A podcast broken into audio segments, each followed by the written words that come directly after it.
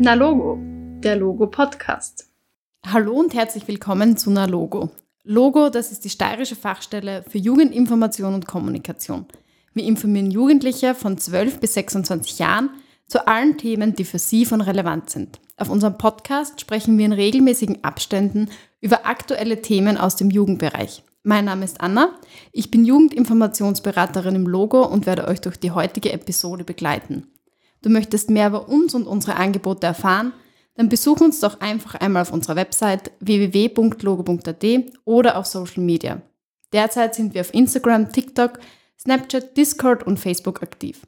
Natürlich freuen wir uns auch darüber, wenn ihr diesen Podcast abonniert. In der heutigen Episode sprechen wir mit Faras Baradaram, Laila Badi und Ahmed Tobias André, auch genannt Abi. Die beiden sind Gruppenleiter des Projekts Hero Steiermark, ein Kooperationsprojekt mit dem Verein Männer- und Geschlechterthemen sowie der Caritas Steiermark. Und das Projekt befasst sich mit jungen Männern aus ehrenkulturellen Milieus und hat zum Ziel, für ein gleichberechtigtes und generationenübergreifendes Zusammenleben zwischen Männern und Frauen zu sorgen. Ähm, Anlass unseres Gesprächs sind die Ereignisse in Wien, also der konkrete Terroranschlag in Wien von dieser Woche.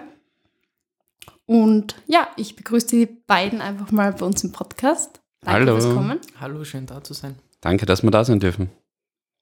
Wir werden uns heute im Podcast einerseits eben über diese Geschehnisse in Wien unterhalten, aber auch andererseits, was man in der Präventionsarbeit vor allem schon machen kann. Einsteigen möchte ich trotzdem mit der Frage, wie sowas überhaupt passieren kann. Also wie ist es möglich, dass ein so junger Mann, der in Österreich geboren und aufgewachsen ist, hier zur Schule gegangen ist, sich plötzlich entscheidet oder eines Tages entscheidet, auf die Straße zu gehen und wahllos Menschen zu erschießen? Danke für die Frage. Wir äh, von den Hero Steiermark sind ein präventives Projekt arbeiten daher in der Prävention. Das bedeutet, dass wir schon viel, viel, viel, viel, viel früher ansetzen. Und ähm, auf die Frage hin, wie so etwas passieren kann, gibt es unzählige Theorien, gibt es unzählige ähm, Meinungen dazu. Das Einzige, wo, was extrem wichtig ist, ist einmal zu sagen, was halt viel medial gerade geschrieben ist, äh, dass dass es immer einem Merkmal zugeschrieben wird, zum Beispiel, dass es jetzt islamischer Terror ist oder so. Das, ist, das stimmt so alles nicht, weil Terror hat kein Merkmal. Terror hat kein, das gehört jetzt dieser und dieser Religion. Da, Terror beschreibt nicht irgendeine, irgendeine Art von einer Hautfarbe. Terror beschreibt nicht irgendwie, das, das betrifft jetzt nur die, diese, diese Art von Menschen oder diese Art von Menschen, vollkommen wurscht. Ja. Das, das, ist, das sind Individuen, die etwas machen eine Person macht etwas, mehrere Personen, die sich zusammenschließen, machen eine Sache, aber nichts davon, und das ist ganz, ganz, ganz wichtig, hat mit irgendeiner Art von, von einem Merkmal zu tun, ja. Und zwar meistens sind es irgendwelche Ideologien, die dann einfach hochkommen, wo man sagt, ich muss, weil ich mich gekränkt fühle, ich muss, weil ich mich ausgegrenzt fühle, muss ich mich rächen unter Anführungszeichen, muss ich irgendwas machen, um quasi meinen Standpunkt klar zu machen wieder, ja. Und ähm, das kann natürlich in solchen Terror, in so, in, in so einer Terrorsituation dann halt pass passieren, ja. Noch einmal, es gibt ganz, ganz viele, unendlich viele Theorien eigentlich. Eine, eine, die mir persönlich am meisten zusagt, und da rede ich jetzt nur von mir, ist ähm, das Konzept von, von, von Ausgrenzung, weil Menschen, die in die radikale Tendenzen haben, sind Menschen, wie, die einfach in der Gesellschaft leben, wie alle anderen, die halt aber einfach Ausgrenzungen erfahren, die halt einfach sagen so, okay, ähm, ich verliere zum Beispiel mein soziales Netzwerk, weil ich weil entweder ich mich meinem sozialen Netzwerk gegenüber einfach abkapsle und sage, okay, ich komme mit meinen Menschen in meinem Umkreis nicht mehr klar, oder die Menschen kommen mit mir nicht mehr klar, weil ich, weil ich so und so und so denke. Und so, und das sind dann die Menschen, die sich natürlich dann von der, die dann am Rand der Gesellschaft halt irgendwie sich bewegen oder in den Rand gedrängt werden. Am Rand dann anfangen zu schauen, okay, wo gibt's noch Menschen, die sich unter Umständen gleich die die gleichen Werte vertreten wie ich. Und so bildet sich dann wieder ein soziales Netzwerk. Und ganz und vieles passiert am Anfang nur durch, durch das Aufeinander zugehen, das Miteinander reden. Und dann merkt man, okay, es gibt vielleicht doch so Gruppen. Und dann wird man langsam sukzessive in diese Gruppen reingezogen. Weil dann hat, weil in, weil in ex, zum Beispiel Stand heute, das, was ich weiß, und da spreche ich jetzt nur, und wie gesagt, ich bin kein Experte diesbezüglich, ja, das ist ganz wichtig. Aber was, was ich bis jetzt mitbekommen habe, ist, dass in, ähm, radikal, dass in radikalisierenden Gruppen, in radikalen Gruppen, der Mensch eigentlich als solches nichts zählt, sondern du bist einfach nur ein Produkt, du bist, du, du bist eine Hülle mit, vollgefüllt mit Werte. Und wenn du diese Werte vertrittst und wenn es auch nur ein einziges Merkmal ist, vollkommen wurscht, das kommt dann auf die Struktur der Gruppe drauf an. Wenn du zum Beispiel sagst, okay, aufgrund von Nationalität, aufgrund von, keine Ahnung, vielleicht machen wir es viel einfacher. In dieser Gruppe hat jeder blaue Jeans an. Wenn blaue Jeans das Merkmal dieser Gruppe ist, hat in dieser Gruppe jeder blaue Jeans an. Und wenn das für mich so wichtig ist, blaue Jeans zu tragen, bin ich in dieser Gruppe willkommen. Und nur als, und so könnten, das ist, das ist für mich, äh, äh, für mich persönlich ist das einfach ein Erklärungsmodell, welches, welches ganz greifbar ist, finde ich, und welches ganz cool ist. Mhm. Also wie man aus deiner Antwort heraushört, das ist alles nicht so einfach. Man kann es auch nicht einfach mhm. beantworten. Es gibt unterschiedlichste Theorien, wie es dazu gekommen ist. Fakt ja. ist, es ist dazu gekommen. Richtig, ja. Ähm, meine nächste Frage wäre an Abi. Und zwar, wie du das erlebst, also wie die muslimische Community diesen Angriff aufgenommen hat, wie sie damit umgeht und ähm, ob Menschen jetzt mit mehr Stigmatisierung oder Anfeindungen zu kämpfen haben werden in Zukunft. Ja, meiner Meinung nach, also ich kann da jetzt auch nur als Privatperson antworten. Ich habe gestern erst mit einem Freund gesprochen, der auch muslimisch ist und der das auch also als ziemlich äh, schwierig empfunden hat sozusagen, weil er jetzt das Gefühl bekommen hat, es war für ihn grundsätzlich schon schwer genug, einfach äh, einen Job zu suchen, sich in gewisse soziale Strukturen irgendwie einzubinden, ja, wo er einfach sowieso schon einmal nach seiner Nationalität, nach seiner Religion etc. gefragt wurde, äh, worden ist. Und nach solchen Dingen, die dann vor allem auch medial so hochgespielt werden und dann eben als islamistischer Terrorakt und äh, was auch immer es da dann für Bezeichnungen gibt dafür, äh, dass ihm das natürlich das Leben nicht viel einfacher macht, weil die Leute, vor allem die halt sich stark mit solchen Medien auseinandersetzen, dann einfach das Bild bekommen, es geht da jetzt um die Religion, ja, es geht da darum, dass anscheinend irgendjemand Europa überfluten will und was auch immer, aber das ist grundsätzlich überhaupt nicht das Thema. Ja. Wie der Vater schon gesagt hat, das sind Individuen, die Sachen machen einfach aufgrund von Umständen, aber dafür sollten wirklich nicht alle bezahlen, die damit nichts zu tun haben. Ja. Und ich finde, es ist auch ganz wichtig, dass man da stark trennt, einfach die Religion und den Menschen an sich, weil wie gesagt, die muslimischen Bürger, auch meine Freunde und, und, und Mitmenschen, auch teilweise Familie, haben grundsätzlich schon oft das Gefühl, ja, dass sie eben gerade nicht so gut eingebunden sind, wie sie es vielleicht wären. Und wenn man da jetzt eben noch weiter anfängt, da irgendwie Öl ins Feuer zu gießen, dann kann das dazu führen, dass sich diese Welten einfach immer weiter entfernen und, und diese Distanz zwischen den Menschen, dann, die im Endeffekt da rauskommt, ist für mich eben gefährlich, weil nur wo ein Dialog möglich ist und wo man sich ja wirklich auf den Tisch setzen kann und äh, sich gegenüber sitzt und in die Augen schaut und miteinander spricht, kann man auch irgendwie was bewirken. Ja, aber wenn ich jetzt nur in meinem Zimmer sitze und äh, mit dem Finger auf eine Gruppe zeige, von der ich eigentlich gar nichts weiß und die andere Gruppe macht es genau gleich, ja, dann wird es gefährlich meiner Meinung nach. Und um nochmal auf die Frage zurückzukommen, äh, ich denke schon, dass es Auswirkungen hat auf die Gesellschaft, gerade eben medienbedingt. Ich finde es teilweise wirklich schlimm, was da geschrieben wird und dass da wirklich auch überhaupt kein Unterschied gemacht wird zwischen Individuum und zwischen Religion. Ähm, und ich hoffe, dass einerseits äh, das von den Menschen irgendwo auch mit der Zeit reflektiert wird, dass die Medien auch Interessen haben an ihrer, an ihrer Schreibweise. Ja, die wollen einfach Menschen erreichen, viele Klicks haben, Seiten verkaufen. Da geht es im Endeffekt um, um Geld.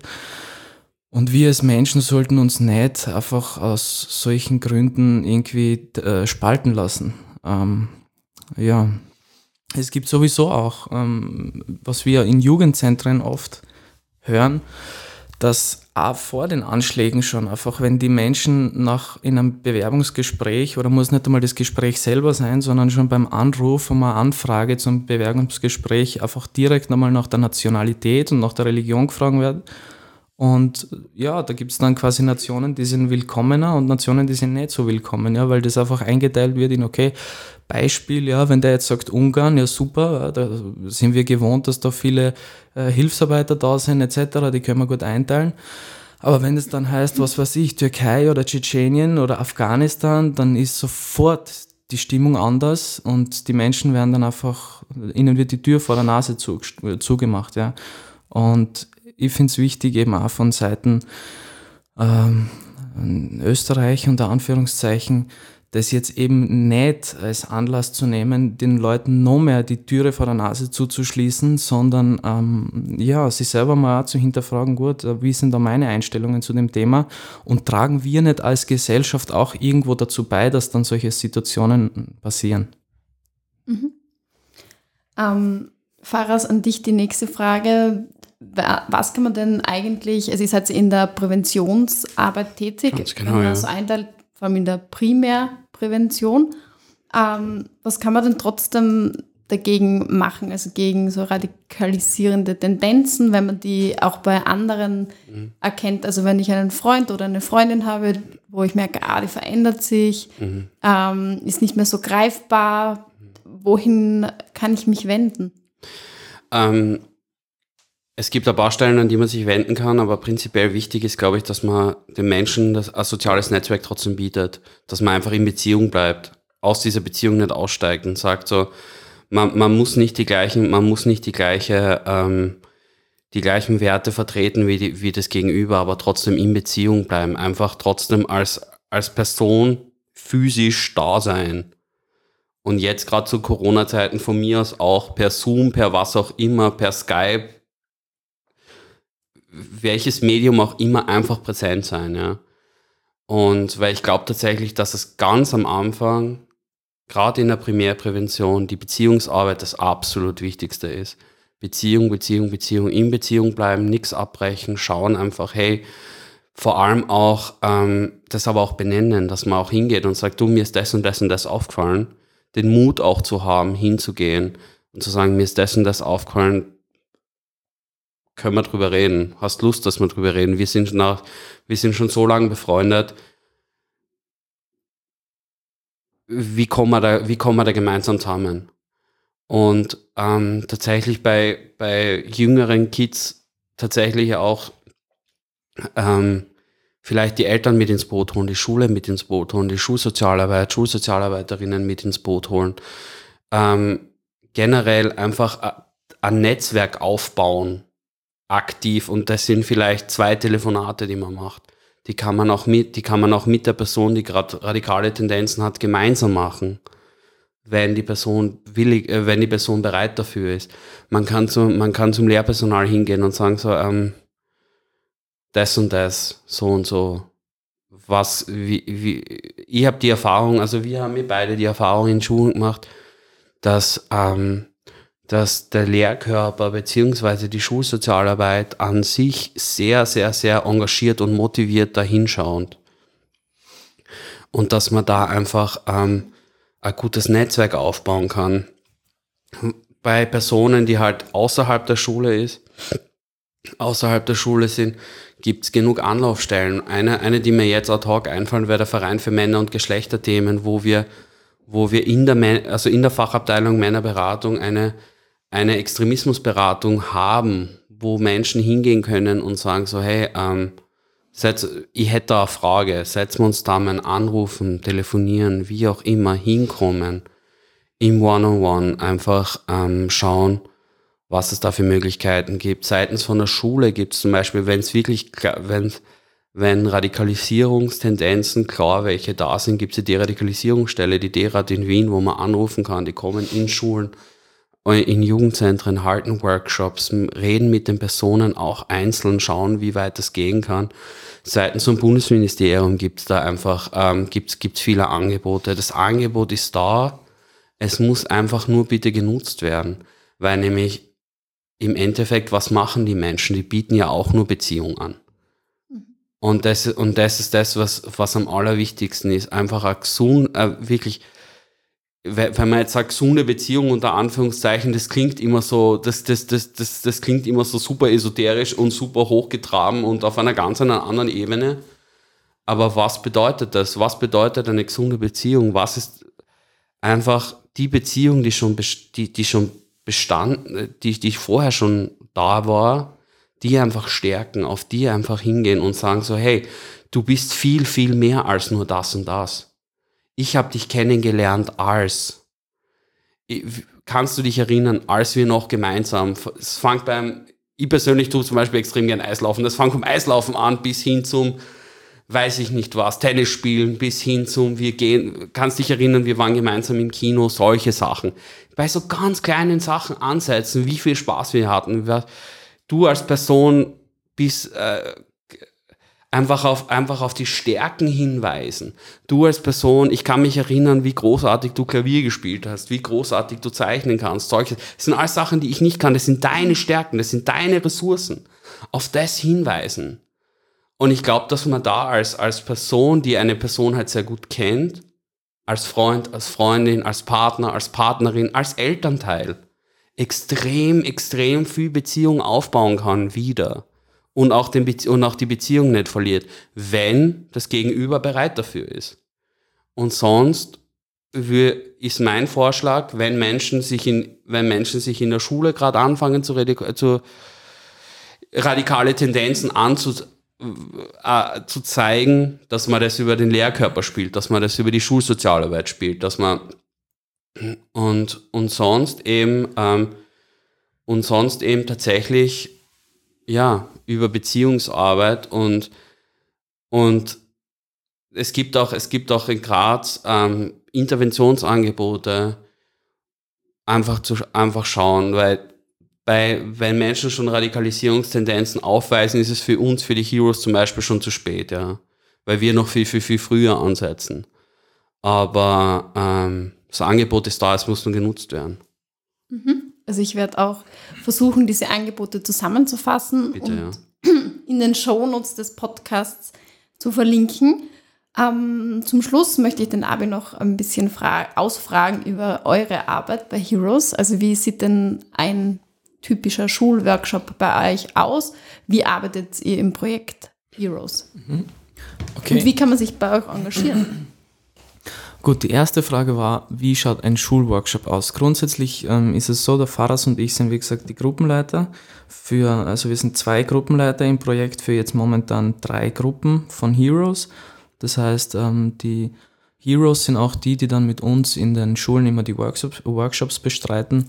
Wir sind meistens dann entweder der Faras und ich beide mit zwei Heroes oder einer von uns mit zwei Heroes in einer Klasse, meistens für drei Schulstunden. Es sind auch nicht nur Schulen, sondern es können auch Jugendzentren sein oder gewisse andere Bildungseinrichtungen. Wir sind eigentlich überall, wo auch Jugendliche sind und wo wir eingeladen werden natürlich. Und in diesen drei Schulstunden ähm, versuchen wir dann mit, der, mit den Teilnehmenden einfach Themen wie Ehre, Identität, Gleichberechtigung zu diskutieren. Ähm, die Heroes, die mit uns mitkommen, sind alle selber jugendlich. Das ist ein großer Vorteil in der ganzen Arbeit, weil durch die Peer-to-Peer-Methode einfach Jugendliche auch in den Klassen das Gefühl haben, okay, da stehen jetzt nicht zwei Lehrer oder zwei belehrende Menschen, die ihnen da irgendwie Werte vermitteln wollen, ja, sondern das sind einfach auch quasi wie wir, die sind wie wir, ähm, und die wollen uns einfach, ja, mit uns einfach sprechen, einfach herausfinden, wie wir so denken zu gewissen Themen. Und ähm, ja, wir versuchen einfach, dass wir eine Gesprächskultur schaffen, wo jeder einfach seine Meinung offenlegen kann, ohne dass wir bewerten, ja, richtig, falsch Und ihr sollt es aber so machen, das ist, äh, finde ich, einfach ganz wichtig, dass wir gerade nicht diesen Zugang haben zu den Jugendlichen, sondern einfach, wie schaut es bei euch aus? Wisst ihr vielleicht, wieso das bei euch so ausschaut? Was können wir da machen, wenn das in eine Richtung geht, die vielleicht, äh, ja, in eine Gewaltrichtung geht, etc. Und unsere Jugendlichen haben auch in der Ausbildung schon Rollenspiele gelernt. Die sind auch ein großer Teil von unseren Workshops, um einfach konkrete Situationen vorzuzeigen, die es dann auch den Teilnehmenden äh, leichter machen, da auf Situationen einzugehen. Und in drei Stunden kann natürlich sehr viel passieren in einem Workshop. Also kann sehr wenig passieren, kann sehr viel passieren. Meistens ist es aber so, dass einiges passiert und äh, wir auch oft mehrere Male in einer Klasse sind, weil einfach auch die Nachbetreuung total wichtig ist. Weil gerade wenn man mal Themen aufmacht, die Jugendliche davor vielleicht noch nicht aufgemacht haben, ähm, ist es wichtig, da einfach ein bisschen am Ball zu bleiben, um sie dann nicht um, alleine zu lassen äh, mit ihren Fragen, die sich vielleicht auftun nach einem Workshop. Und ja, so äh, gestalten wir unsere Workshops ganz äh, grob formuliert und unsere Gruppentreffen sind die quasi die Ausbildung unserer Heroes. Die Basis der Arbeit. Eigentlich. Genau, die Basis der Arbeit. Also die Workshops sind quasi unsere ja, unsere Kernaufgabe, aber ohne die Gruppentreffen könnte man keine Workshops machen. Ähm, von dem her in den Gruppentreffen sind Faras und ich damit beschäftigt, die Heroes für die Workshops ähm, vorzubereiten. Ja. Wir schauen da einfach, was ist mit den Jungs momentan los. Ja, also grundsätzlich ähm, versuchen wir da Anlässe aus dem Leben der Jungs zu nehmen und, und auf die dann konkreter einzugehen, aber natürlich im, Konkre äh, im Kontext Ehre, Gleichberechtigung, Identität, ja. Identität ist sowieso so ein großes Thema, also über das Thema können wir eigentlich immer gut arbeiten, ja. Wer, was machst du momentan? Bist du damit zufrieden? Wie geht's dir damit? Hast du, wie geht's dir mit deinem sozialen Umfeld? Ja, fühlst du dich irgendwie ähm, etwas ausgesetzt, etc., äh, etc. Ja, und da kommen dann eh schon ganz sehr spannende Diskussionen zustande. Und im Kontext Ära ist es halt so, wir scouten sozusagen auch Leute, die mit dem Kontext Ära irgendwie aufgewachsen sind, also für die das, dieses Wort äh, schon ein Begriff ist oder die den auf ihre Art und Weise für sich verinnerlicht haben und versuchen das dann halt auch mit den Leuten aufzuarbeiten, ja, wie ist das in eurem Leben? Ähm, wo sind da die Berührungspunkte? Gibt es da auch schon Tendenzen in eine Richtung, wo ihr sagt, das wollt ihr nicht mehr so weitermachen? Gibt es da Tendenzen, wo ihr sagt, na, das muss ich jetzt verteidigen? Und wie gesagt, je nachdem, was dann aus der Gruppe kommt, versuchen wir das aufzugreifen und einfach ein bisschen tiefer reinzukommen in die Materie. Ja, also so viel einmal zu den Workshops und den Gruppentreffen. Mhm. Wir sind jetzt eh schon am Ende unseres Podcast-Gesprächs. Lieber Faras, lieber Abi, danke, dass ihr da wart und auch vielen Dank für eure wertvolle Arbeit, allem Beziehungsarbeit bei Jugendlichen. Also ich glaube, ihr leistet da wirklich einen wichtigen Beitrag für uns alle als Gesellschaft. Ich verabschiede mich an dieser Stelle. Ähm, äh, nach einer sehr turbulenten Woche, wie wir alle miterlebt haben. Ich hoffe, meinen Hörerinnen und Hörern hat dieser Podcast gefallen. Ihr konntet etwas Spannendes mitnehmen. Vergesst niemals, Liebe ist stärker als Hass. Liebe, Liebe, Liebe. Und bleibt informiert. Bis zum nächsten Mal.